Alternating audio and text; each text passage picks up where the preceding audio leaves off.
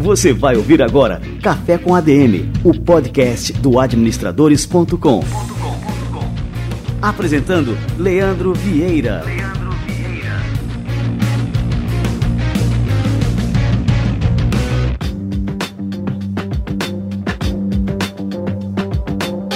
Fala galera, está no ar mais um Café com a DM, a sua dose de cafeína nos negócios. E estamos começando o nosso episódio número 135.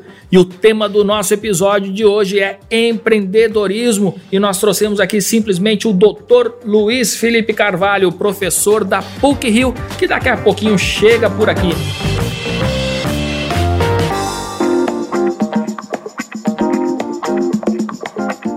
Vocês já pararam para pensar em como as empresas e startups precisam da tecnologia para fazer a diferença no mercado? A nossa parceira Dell entende que elas precisam de mais que um fornecedor de TI para isso. É preciso ter um parceiro que entenda os desafios do negócio e proponha soluções de tecnologia ideais para crescerem juntos. Afinal, quando o mercado evolui, todos evoluímos. É por isso que a Dell apoia diversas iniciativas nesse sentido. A parceria com a Dell permite que uma empresa se concentre em seu negócio, enquanto a Dell, como especialista de TI, dá o suporte necessário em soluções tecnológicas. Acesse o site dell.com.br barra sua empresa e conheça mais sobre o que a tecnologia e o atendimento consultivo que a Dell oferece para pequenas empresas podem fazer pela sua.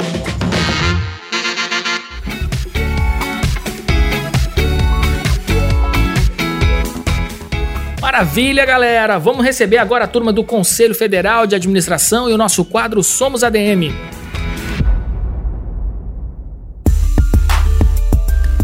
Você vai ouvir agora Somos ADM.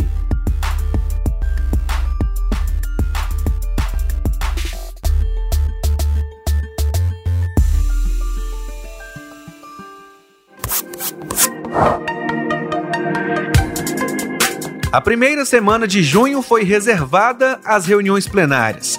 Na pauta, assuntos relacionados à profissão e ao sistema CFA-CRAs, como a apreciação de projetos do Programa de Desenvolvimento dos Conselhos Regionais de Administração, controle de recebimento de balancetes, relato de julgamento de processos em grau de recurso e o acordo de cooperação com a Prefeitura de Nova Alvorada do Sul, em Mato Grosso do Sul, além de outros assuntos.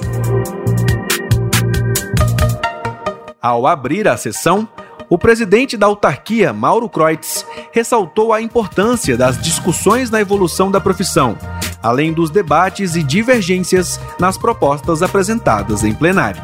Essa diversidade de pensamentos, de inteligências, de crenças e de convicções faz com que, obviamente, as decisões saiam mais maduras, mais consistentes e mais seguras para a nossa comunidade profissional. Portanto, a divergência ela é salutar, ela é saudável, obviamente desde que ela venha requintada com argumentos sólidos, com equilíbrio, com respeito, com serenidade, sempre com ética. Então a gente convive dentro disso.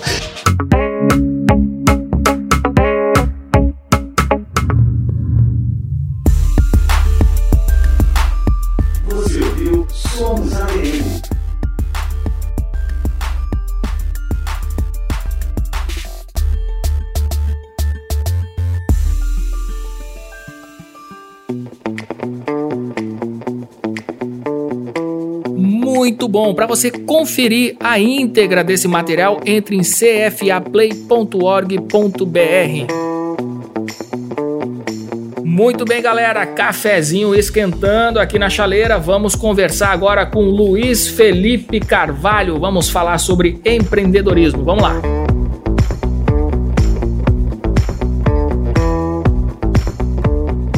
Ele é doutor em educação pela PUC Rio, com mestrado em administração de empresas pela mesma universidade. Tem especialização em gestão e empreendedorismo pela WHU Otto Beisheim School of Management da Alemanha. Olha, o meu alemão tá bom aqui, cara. Professor do Departamento de Administração da PUC Rio desde 2009, coordenou durante seis anos o Centro de Empreendedorismo da Universidade e atualmente coordena a área de projetos de inovação do MAGES, o núcleo de pesquisa na área de inovação.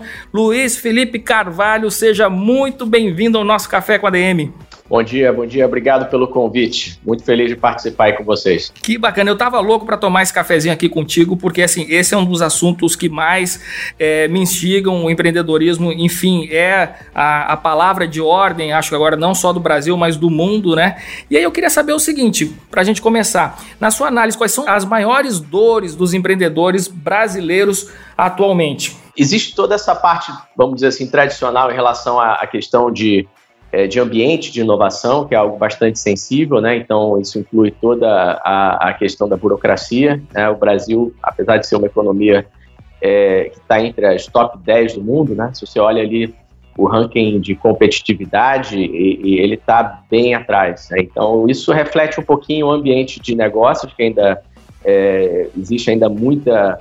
É, tem muitos processos que ainda não estão muito azeitados, vamos dizer assim, né? Então, para o empreendedor, muitas vezes é complicado. Ele enfrenta assim dificuldades é, no processo de abertura de empresas, processo de fechamento, em estar adequado a toda a regulação, adequado a toda a questão aí, as obrigações acessórias da empresa. Então, tem, eu, eu me lembro assim para resumir um pouco assim numa frase, um colega meu americano que veio morar aqui no Brasil e ele falou assim: Poxa, Luiz, depois de 10 anos aqui que eu percebo né, que quando eu estava nos Estados Unidos empreendendo, eu gastava 80% do meu tempo pensando no cliente, atendendo o cliente, né, e 20% fazendo todo o restante. Aqui é o contrário, eu passo 80% do tempo né, tendo que atender a, a uma série de, de, de, de, obrigações aí que não estão ali agregando valor diretamente para o cliente, né, só 20% do tempo do cliente. Então, acho que esse é, uma, é um ponto que é crucial que tem que ser desatada esse nó que está dado. Né? As empresas grandes acabam lidando com isso é, de forma mais fácil, né? porque elas têm condição de pagar né, ou de terceirizar, vamos dizer assim, ou até incorporar esses processos. Mas quando você fala de uma nova, de uma nova empresa, um novo empreendimento, é mais complicado. Agora, Luiz, eu observo, e assim, lógico, a, a, gente observa isso com bastante clareza, que nos últimos anos a, a gente vem tendo um avanço é, na questão do empreendedorismo aqui no Brasil. E a gente já tem várias iniciativas de estímulo, de promoção, de apoio ao empreendedorismo. É, e estou falando aqui de empreendedorismo de alto impacto mesmo. Duas importantes dessas iniciativas são as incubadoras e as aceleradoras. Só que muita gente ainda confunde um pouco os conceitos e como é que funciona cada coisa. Você pode explicar para a gente como é que elas se diferenciam? Claro, claro. Aqui é na PUC mesmo, nós temos uma aceleradora aqui, o Instituto Gênesis, tá? É, mas antes de responder a sua pergunta, né, só reforçando isso que você falou, é, é bem verdadeiro, né? Tem o, o, ecossistema todo de startups e de empreendedorismo nessa linha, né, de empreendedorismo de alto impacto, como você é, mencionou, vem avançando muito. Eu me lembro assim, há 10 anos atrás, aqui na PUC, alunos muitas vezes vinham conversar comigo, professor, onde é que eu vou? Peço ajuda, capital de risco, é, é, grupos de suporte, e não tinha muita opção, né? Eu tinha uma listinha, eu lembro, do lado da minha mesa ali, com seis, sete nomes que eu passava. Hoje em dia, a quantidade de oportunidades, de possibilidades de suporte para o empreendedor é incrível, né? Eu cito aí desde iniciativas governamentais, né? Por exemplo, o BNDES lançou recentemente um programa chamado Startup Garagem, muito bacana, foram 6 mil startups inscritas, eles estão dando apoio o modelo meio de aceleração e criação de negócios. O Sebrae, naturalmente, está sempre muito ativo em, em, cima disso. A bola da vez agora são as aceleradoras corporativas. Né? As empresas estão se abrindo para a inovação aberta, então estão começando a olhar como incorporar novos modelos de negócio, ou pelo menos se conectar com novos modelos de negócios, e isso está sendo uma porta muito interessante. Eu posso citar alguns casos aqui, como por exemplo o caso na área financeira do é, tanto do Itaú quanto do Bradesco, né, que tem lá o Itaú criou ou suporta o Cubo lá em São Paulo, tem diversas startups, né? Você pega a Embraco, é, que é uma empresa muito inovadora, tradicional aqui no Brasil, né? E eles criaram também Braco Ventures. Então, assim, é, isso foi um, eu só citei duas, mas tem literalmente dezenas, talvez centenas de, de, é, de programas de aceleração corporativa. Banco do Brasil tem lá o BB Labs, né? enfim. Então, é, migrando agora para a sua pergunta sobre essa questão da aceleradora versus a incubadora, é, de fato são dois formatos distintos, tá? é, mesmo se é, isso muitas vezes se confunde e muitas vezes está é, sujeito à interpretação do gestor né, desse, desse programa. Mas, de maneira assim, clássica, tá, a, a, as, as incubadoras são mais antigas, já existem já há mais tempo. Inicialmente, elas, é, na, na maior parte das vezes, elas estão ligadas à universidade, tá? É, é uma forma de, de você fomentar a transferência tecnológica, ou seja, você tem lá o laboratório, por exemplo, aqui na PUC, uma universidade de pesquisa, né? Tem inúmeros laboratórios aqui das mais diversas áreas, laboratórios na área de é, é, elétrica, eletrônica, mecânica, informática e por aí vai. Então, é, é uma forma de você levar essa, essa tecnologia para o mercado, no sentido de comercialização, uma conexão que existe. As incubadoras, elas, elas têm muito essa lógica de proteção, tá? Normalmente os programas de incubação, é, o candidato, o incubado, né, a empresa, ela, ela inicia, a incubadora dá uma série de serviços de suporte para que ele mature né, e consiga ganhar força para entrar no mercado, tá? É, e isso é interessante que as aceleradoras elas nasceram um pouquinho até como uma contraposição desse movimento. Né? Em 2005 a primeira aceleradora foi a Y Combinator nos Estados Unidos e o Paul Graham quando ele criou o conceito de aceleração ele, ele meio que acabou com aquela ideia de ter que apresentar um plano de negócios, tem que apresentar um modelo já de negócio claro. O que ele queria ver eram equipes ligadas em grandes mercados, com grandes problemas, tá? e a ideia era um mero link, ali, um mero vínculo tá? daquela equipe com aquele mercado.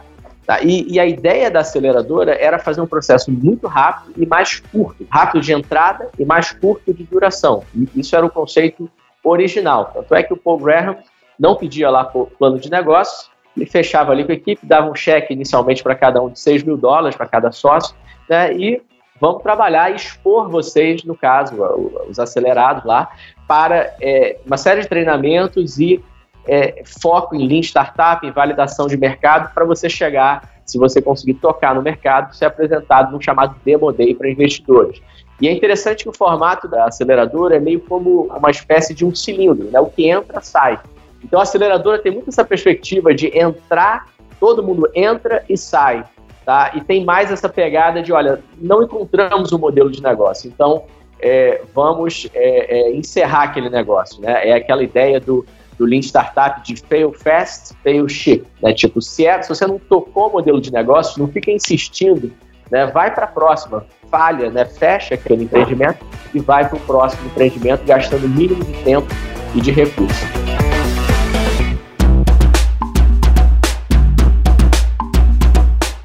É, assim, diante de toda essa explicação, me vem aqui uma, uma questão que é sobre economia criativa. Você acha que aqui no Brasil a gente tem uma vocação muito grande para essa área específica da economia criativa? E quais são os desafios específicos para se empreender nessa área? Olha, é, a questão da economia criativa, na minha opinião, que acho que é até um pouquinho polêmica, né, ela depende muito da forma como você define o que, que é economia criativa. Tá? É, se você vai mais para o lado da criatividade mesmo, né, é, como o nome já diz, criativo, tá? eu acho que de fato o brasileiro ele tem de forma ampla, estou pensando agora Brasil, tá? e não em, em, pontos ou ecossistemas específicos. Assim, em termos de país, é, o brasileiro tem de fato uma, uma, é, uma, uma, uma, capacidade assim criativa né, que se reflete em diversas formas até de arte, né, como música, né, é, a indústria de cinema é bastante evoluída aqui. Você vê aí o fenômeno que são os youtubers, né, hoje em dia brasileiros, é, é, é incrível. A penetração de internet aqui em escala mundial é muito grande. Tá? Então, nesse lado, eu concordo, acho que é um potencial muito grande. De outro, se você fala de economia criativa, tá? mais no sentido de, de criação, especialmente de desenvolvimento de software, né? aí é a parte que eu sou um pouquinho mais crítico. Né? Eu acho que é uma pena, inclusive, né, que a formação, no caso, nas disciplinas que são base, na minha opinião, para a economia criativa, que são as disciplinas ligadas à questão toda de software, programação, que a base é matemática, é línguas, é idiomas, né, eu acho que é muito fraca, tá? Se você compara, por exemplo, com os países asiáticos, né, os países europeus. Então, a gente tem um handicap, assim, gigantesco, mas gigantesco, que eu me arriscaria a dizer que era praticamente quase a solução para o desemprego no Brasil, tá? É, um handicap gigantesco na área de programação, tá? na área de software. A demanda é global, é enorme, as pessoas estão contratando coders, não só aqui Brasil contratando coders fora, tá? quanto pessoas de fora estão né, buscando, tem inúmeros projetos, eu vejo os alunos aqui na FUC, assim, da área de computação, né, ciência da computação, engenharia da computação, análise de sistemas, eles são demandados no mundo inteiro, tá? É uma nova mecânica de trabalho e, e é incrível, o nível de empregabilidade é altíssimo. Eu realmente eu, eu incentivo muito para que as pessoas se desenvolvam nessa linha. Isso não é só para pessoas que estão efetivamente estudando, os alunos estão estudando focando em programação. São todas as áreas. Os cursos, por exemplo, de administração, eu acho que tem que evoluir muito na questão, por exemplo, do, da inserção tecnológica, é algo que está sendo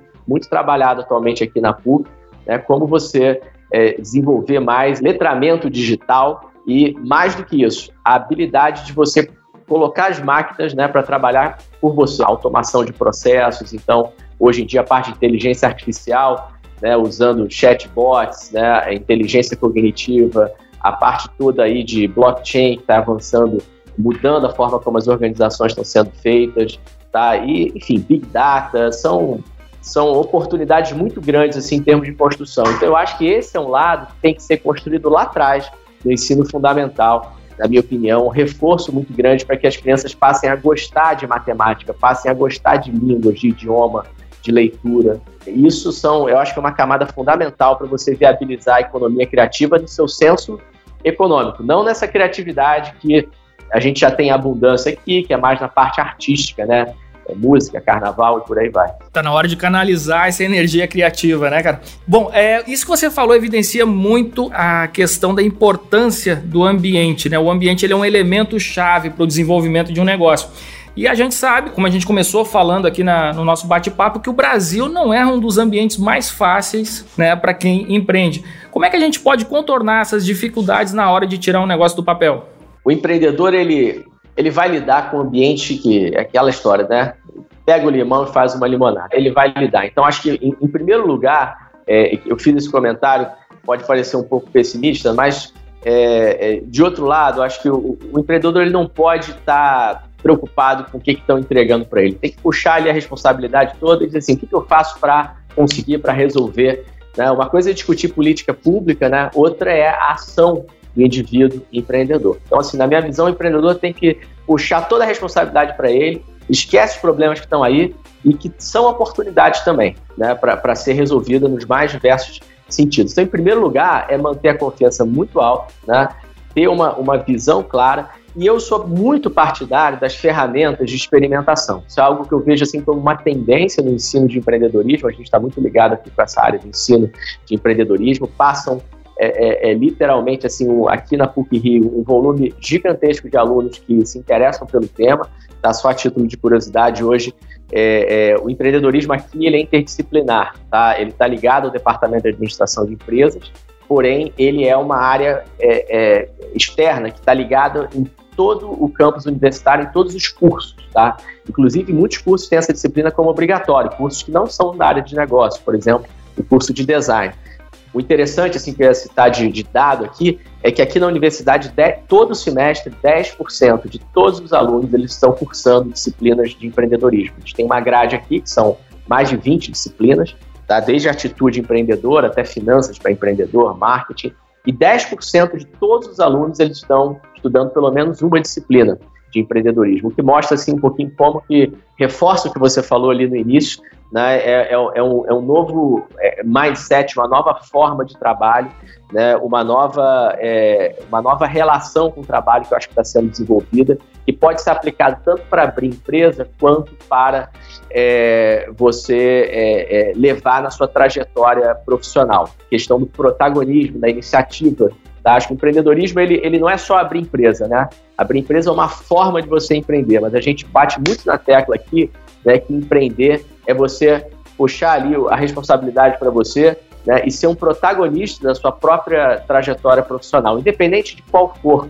Né? Até mesmo se você for, por exemplo, trabalhar em órgão público, você pode ser um empreendedor na área trabalhando no, no órgão público, na iniciativa privada, até em formas de organização é, mais, vamos dizer assim, é, diferentes que estão nascendo hoje em dia, novos formatos de arranjo que estão sendo viabilizados pela tecnologia da informação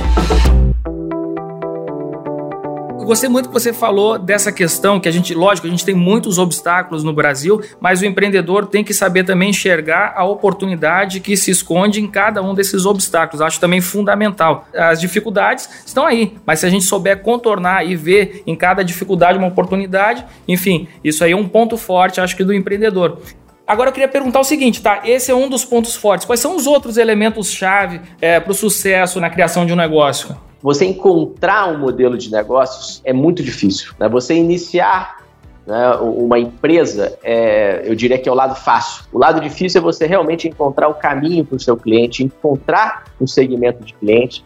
Tá? Então, somos muito partidários aqui dessas técnicas de Lean Startup, de agilidade, de design thinking, essencialmente são técnicas de planejamento interativo, eu diria assim, tá? Maneiras de você ir rápido ao mercado, o mínimo de recursos, tá? preservar a frugalidade ali do negócio tá? e tá permanentemente com o mínimo que você tem na mão, buscando a interação até a descoberta de um mercado, o que a gente chama assim de buscar evidências de tração. Tá? A gente vê aqui muita gente que cai nessa tentação de tem uma ideia de negócio, vou criar aqui um grande plano para executar esse plano. Tá? E a teoria fala, é, é, especialmente o, que foi desenvolvido pelo professor Steve Blank, tá, na Universidade da Califórnia, em Berkeley, no início, de, logo pós-bolha da internet, no início dos anos 2000, ele afirmou de forma muito enfática, depois de uma pesquisa, que as startups elas não falham por execução, por problemas de execução. Elas não falham por problemas de recurso. Né? Elas falham porque elas tentam escalar o negócio, elas tentam crescer o negócio antes de descobrir o modelo de negócio. Então, eu acho que essa é a lição fundamental para quem quer empreender. Antes de você colocar dinheiro ali para fazer o negócio crescer, né? Descobre o cliente, vai para a rua, interage, usa ferramentas simples, baratas para você gerar interação e perceber se tem ou não tem tração naquele negócio. Você pega casos como o Dropbox, que é, é um, um drive na nuvem que hoje vale bilhões e bilhões de dólares, né, que está aqui na maioria dos computadores, nossos computadores, deu origem a todo um novo mercado, né? Depois surgiu lá outras marcas, Google Drive, OneDrive, etc. E tal. O, o, o Drew Houston, quando ele criou o Dropbox, apesar de ser programador, ele não saiu programando direto ali o, o sistema. Né? Ele colocou uma página de chegada, uma landing page na internet, divulgou em fóruns de o que, que vocês acham dessa ideia, desse, desse conceito de um drive na nuvem para substituir o seu anexo de e-mail, substituir o seu pendrive? Tá? E as pessoas foram mostrando tanto interesse naquele tema, deixando e-mails, né, se inscrevendo em versões beta, que você vai minimizando e percebendo que você realmente tocou algo é, relevante. Até o momento que você faz o teste, que eu diria final, né, que é o seu produto mínimo viável, o seu MVP, onde você testa o modelo comercial. Fala, ok, vocês gostaram dessa solução, eu atingi ali um problema que é relevante para você, mas você estaria disposto a pagar por isso? Tá? Então, você conseguir fazer isso tudo testar isso tudo com o mínimo de tempo e de dinheiro, eu acho que é uma, uma técnica muito valiosa para os empreendedores minimizarem ou mitigarem os riscos do negócio falhar. Tá? E aí, só para fechar, a gente vê estatística, isso é uma, também é meio polêmico, mas eu gosto de falar. A gente vê estatística do Sebrae e fala, ah, 90% das, das empresas fecham. Isso aí, na minha opinião, está certíssimo, é para fechar mesmo. Porque, imagina, se todo mundo descobrisse com tanta facilidade modelos de negócio que funcionam. Então, as startups elas são feitas para falhar, a grande maioria delas. São experimentos de mercado. O problema é quando você faz esse experimento todo amarrado, injetando tempo, muito dinheiro, incorporando empresas, né, criando coisas grandes, você fica tão preso naquele modelo de negócio que você não consegue pivotar. Então, acho que tem uma fase prévia à abertura de empresas. Você pode talvez confundir um pouco com pesquisa de mercado, assim, mas não é pesquisa de mercado. É um tipo de pesquisa de mercado que você já está no mercado, interagindo, testando.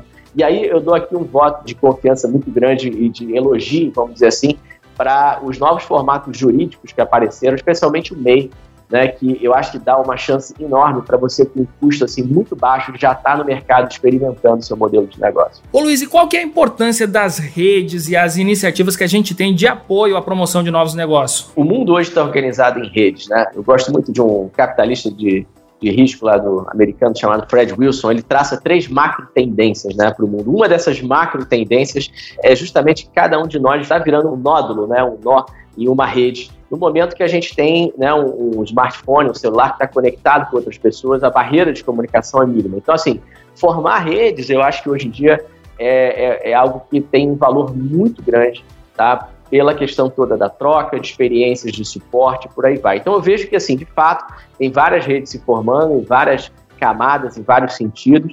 Eu acho importante para você, muitas vezes, colocar pessoas né, que, que, que, têm interesses em comum ou características em comum e, e, que podem se ajudar, questão de ajuda mútua. Então, eu vou citar um, um exemplo que eu vejo que está é, aparecendo muito, redes né, de empreendedorismo feminino, tá? É, ou redes de empreendedorismo sênior. Tá? Pega aí o feminino, por exemplo, o ambiente de startups, ele claramente é um ambiente muito masculino. Por que, que isso acontece? Né? Então, é, é, qual o sentido? As mulheres não, não estão preparadas para empreender? Obviamente que não. Pelo contrário, se você pegar as estatísticas até todas é, de educação fundamental e, e, e, média, as mulheres têm um desempenho muito superior ao dos homens, na grande maioria né? Você pega dados de escola, no, enfim. É, as mulheres estão tão capacitadas, ou até muito mais capacitadas do que os homens. Aí eu acho que é muito a questão do, do ambiente, porque o ambiente, quando está fechado, em trópico, ele acaba ali ficando se retroalimentando ali dentro. Então, acho que essas redes, por exemplo, de empreendedorismo feminino, eu acho super importante. Isso está acontecendo numa escala é, mundial. Tem projetos na América do Sul, projetos na África, na Europa, na América do Norte tá, que tentam fomentar a participação das mulheres no, no ambiente empreendedor, tá? nesse sentido de startups. Muito bem, antes de continuar o nosso bate-papo aqui sobre empreendedorismo, eu tenho uma super novidade que eu quero contar para vocês no nosso quadro Livro da Semana. Livro da Semana.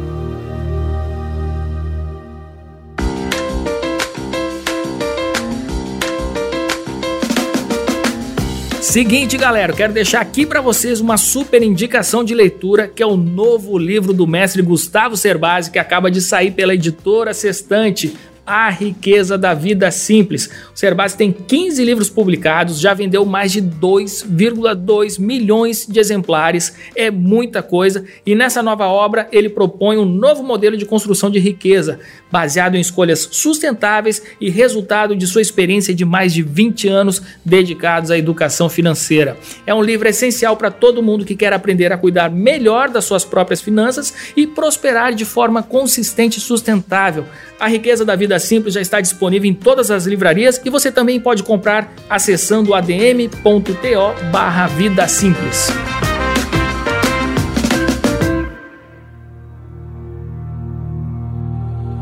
Livro da Semana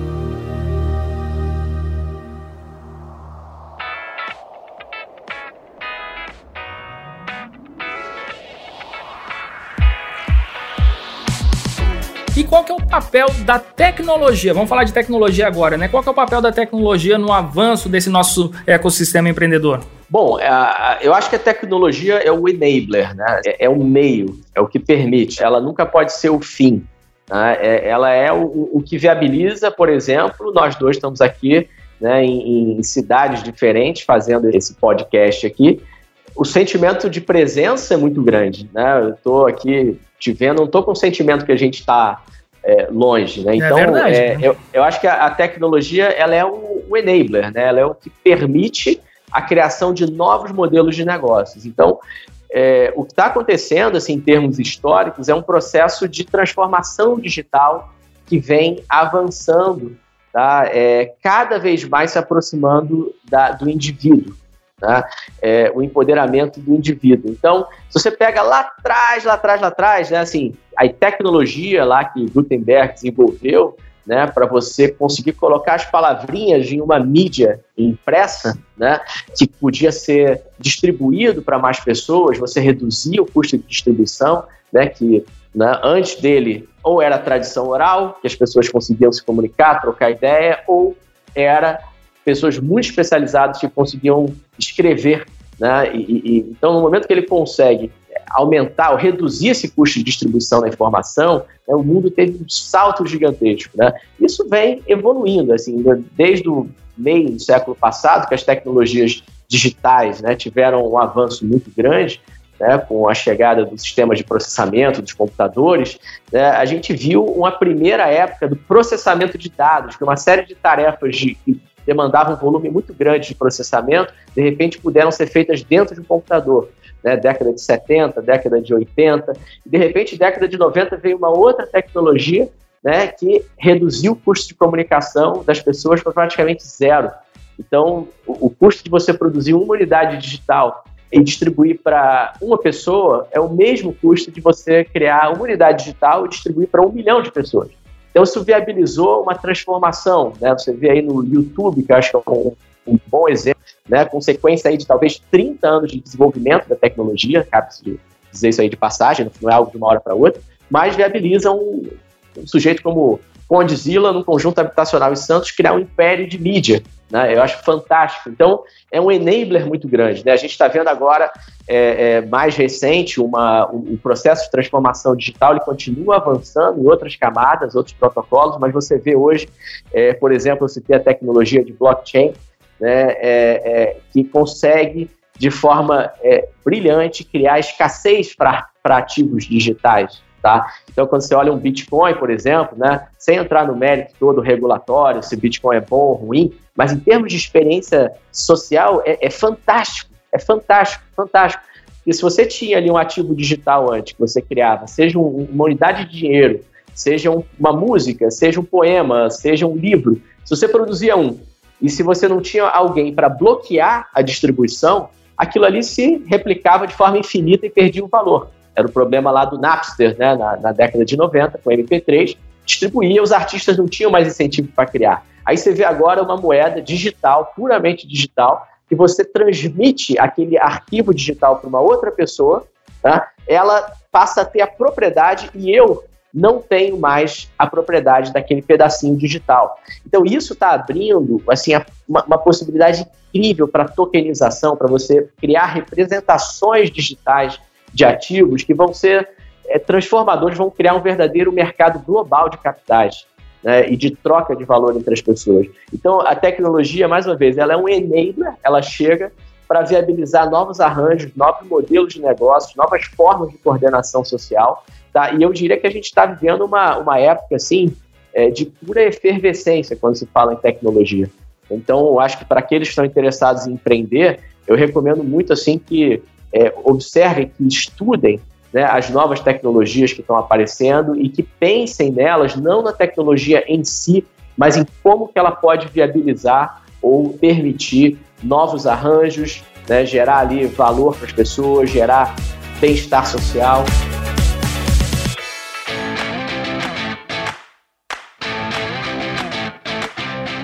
Agora, falando ainda em tecnologia, assim, é, muita gente, quando a gente fala em tecnologia, pensa que tem que ter altos investimentos, né?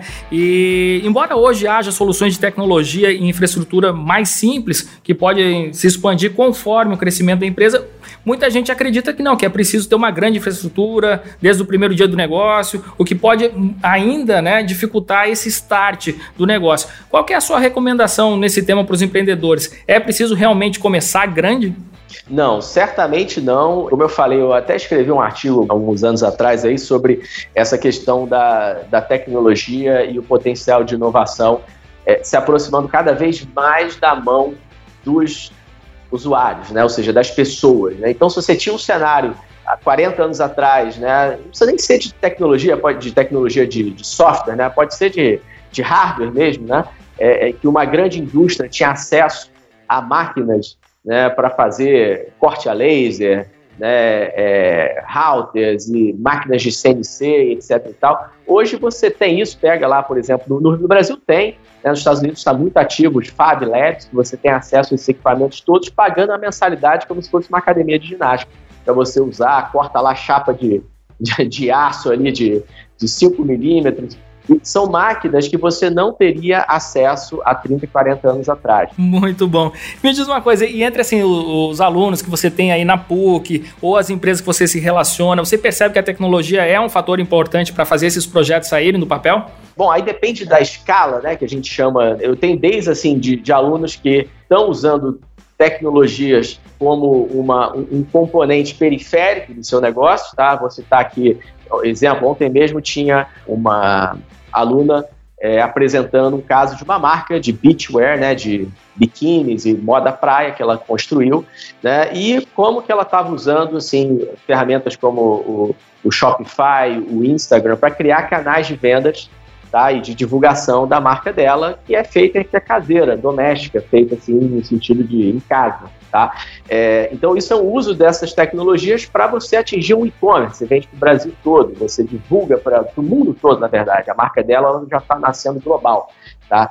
É, enfim, então isso é um exemplo. E tem o outro lado, alunos que estão realmente desenvolvendo, trabalhando ali na quase que na, na pesquisa mais pura, né? de, de desenvolver é, novos artefatos que realmente são inusitados. Né? É, eu citei aí o exemplo de, de blockchain, por exemplo, no laboratório de fabricação digital. É, o pessoal estava desenvolvendo ali uma, um, uma caixinha que faz a tokenização, a representação energia, é, digital de energia elétrica para você conseguir criar um medidor inteligente na sua casa que mede o seu consumo e mede quanto que você está injetando na rede com seu painel solar, né, por exemplo, e você consegue ainda a partir dessa representação digital, criar um mercado para esses elétrons que estão circulando. Então, assim, você fala, uau, tem desde ali do Shopify até o, o, né, o, o, o, box ali de tokenização né, de ativos digitais de energia elétrica. É muito distinto, mas acho que não importa qual for o, o nível que está sendo trabalhado, eu acho que certamente a tecnologia já está aí. E aí eu voto para a geração Z que está chegando, é a primeira geração que é 100% composta de nativos digitais, né? pessoas que já nasceram no paradigma na lógica digital. Então isso vai ser, eu acho um marco assim fundamental né, de transformação que a gente só vai enxergar talvez daqui a 20, 30 anos, como que teve ali uma mudança tá, geracional agora das crianças que nasceram a partir de 97 até 2011, que são a chamada geração Z. Isso vai impactar diretamente o modelo de negócio de todas as empresas, tá? A forma como se consome tanto produto físico quanto digital, experiência de, na área financeira, na área de educação, isso tudo vai ser impactado por essa mudança.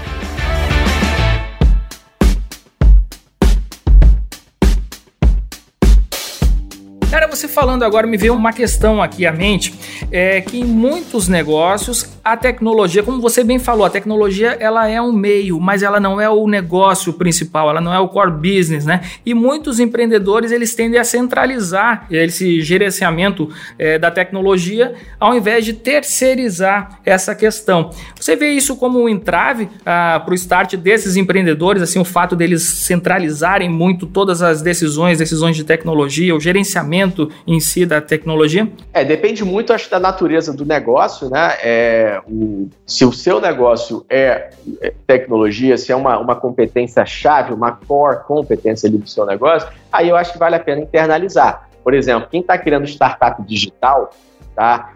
Tem ali o, o tripé é fundamental que toda startup digital tem que ter. Você pegue lá de um 99 táxi a um iFood ou qualquer um outro, uma competência fundamental em computação, design, né, o X, né, experiência do usuário e negócios. Tá? Esse é o triângulozinho que você tem que ter em casa. Negócios, né, na, no conceito assim de pessoas que estão pensando em termos de produto, de mercado, de comercialização, né, pessoas que estão pensando em termos de interface, de experiência do usuário, e a turma ali da, da que vai trabalhar a parte toda do back-end, do front-end, da computação daquele seu aplicativo, seja lá o que for. Então, acho que se você tem um negócio de tecnologia, esse core não pode ser terceirizado. Eu, e é difícil de achar programador, desenvolvedor, engenheiro, está escasso hoje em dia. Então, é por isso que eu, eu, falei muito no início ali dessa oportunidade que eu acho que a gente tem aqui como país de fomentar, mas de forma assim radical mesmo, tá? A, ou incentivar os jovens que têm potencial, que hoje muitas vezes estão sendo até excluídos ali da, do mercado de trabalho, um desperdício, tá? direcionar é, esses jovens para é, carreiras que estejam ligadas à, à parte de, de, de, é, de, programação de sistemas. Se tecnologia é algo chave para o negócio, acho que não pode terceirizar. Agora, no geral, quando a tecnologia não é o seu core, aí eu acho que faz sentido você buscar um parceiro estratégico ou não fora da empresa. É interessante isso que você falou, assim, qual é a importância né, de contar com um parceiro é, desde o princípio, ao invés de um fornecedor de tecnologia. Existe uma diferença crucial né, entre um parceiro e um fornecedor. Muito, muito grande. Tem lá, a gente aplica aqui aquele famoso BMG Canvas, né? E aí tem um dos campozinhos ali que é a parcerias estratégicas, né? E aí se confunde muito. Ah, bota ali o. Existe uma confusão muito grande que é um parceiro-chave e um fornecedor, né? O parceiro-chave, ele tem um impacto direto no modelo de negócio ali, no fluxo de caixa. Então, por exemplo, quando a Nespresso terceiriza a produção das máquinas dela de, de cafezinho, né, ela não faz isso. Quem faz é a, é a Siemens, é a, a, a ThyssenKrupp, né, a, sei lá, a Whirlpool e companhia. É, se essa máquina parar né, de funcionar, se não der a manutenção instantânea, seja lá onde o cliente está, ele para de comprar cápsula e afeta direto o modelo de negócio. Então, isso é uma parceria-chave. Geralmente, parcerias-chaves, elas têm ali contratos muito bem definidos, com direitos e deveres que impactam, que criam incentivos econômicos e jurídicos para as pessoas cumprirem aquelas regras. Tá? Agora, existem outros fornecedores que são importantes, mas que não impactam diretamente né, nesse suprimento do seu modelo de negócio. Então, acho que essa é a diferença. O desafio é você perceber o que, que você bota em casa e o que, que você deixa fora. Show de bola! Pô, Luiz, que bate-papo fantástico. Você deu uma aula aqui hoje, né? Aqui a gente saiu. Eu tô totalmente turbinado com essa cafeína que você nos deu aqui hoje sobre empreendedorismo, cara. Eu te agradeço o convite. Eu, eu sou entusiasta da área. Então, sempre que precisar, conte comigo e os ouvintes também. É fácil me achar no LinkedIn ou enfim, é mais LinkedIn mesmo, o resto eu confesso que eu não uso. Perfeito. Só procurar lá por Luiz Felipe Carvalho, né, que a gente encontra por lá. Show de bola. Muito obrigado, Luiz. Eu que agradeço mais uma vez. Grande abraço, sucesso para todos aí que decidirem entrar nessa jornada empreendedora. Valeu demais, um abraço.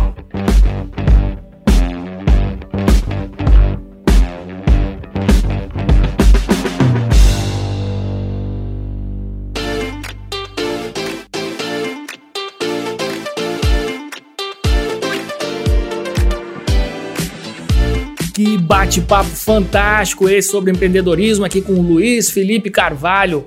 É isso aí, eu gosto de falar com gente assim que entende realmente do assunto, não fica repetindo chavões e tem muita experiência para passar aqui para você, ouvinte do Café com ADM. Cafeína extra forte no nosso Café com ADM 135. E é isso aí, pessoal. Termina este programa com aquela sensação de dever cumprido. Na semana que vem, prometo novamente mais cafeína aqui para vocês, beleza? Então, até a próxima semana em mais um episódio do Café com a DM, a sua dose de cafeína nos negócios. Até lá!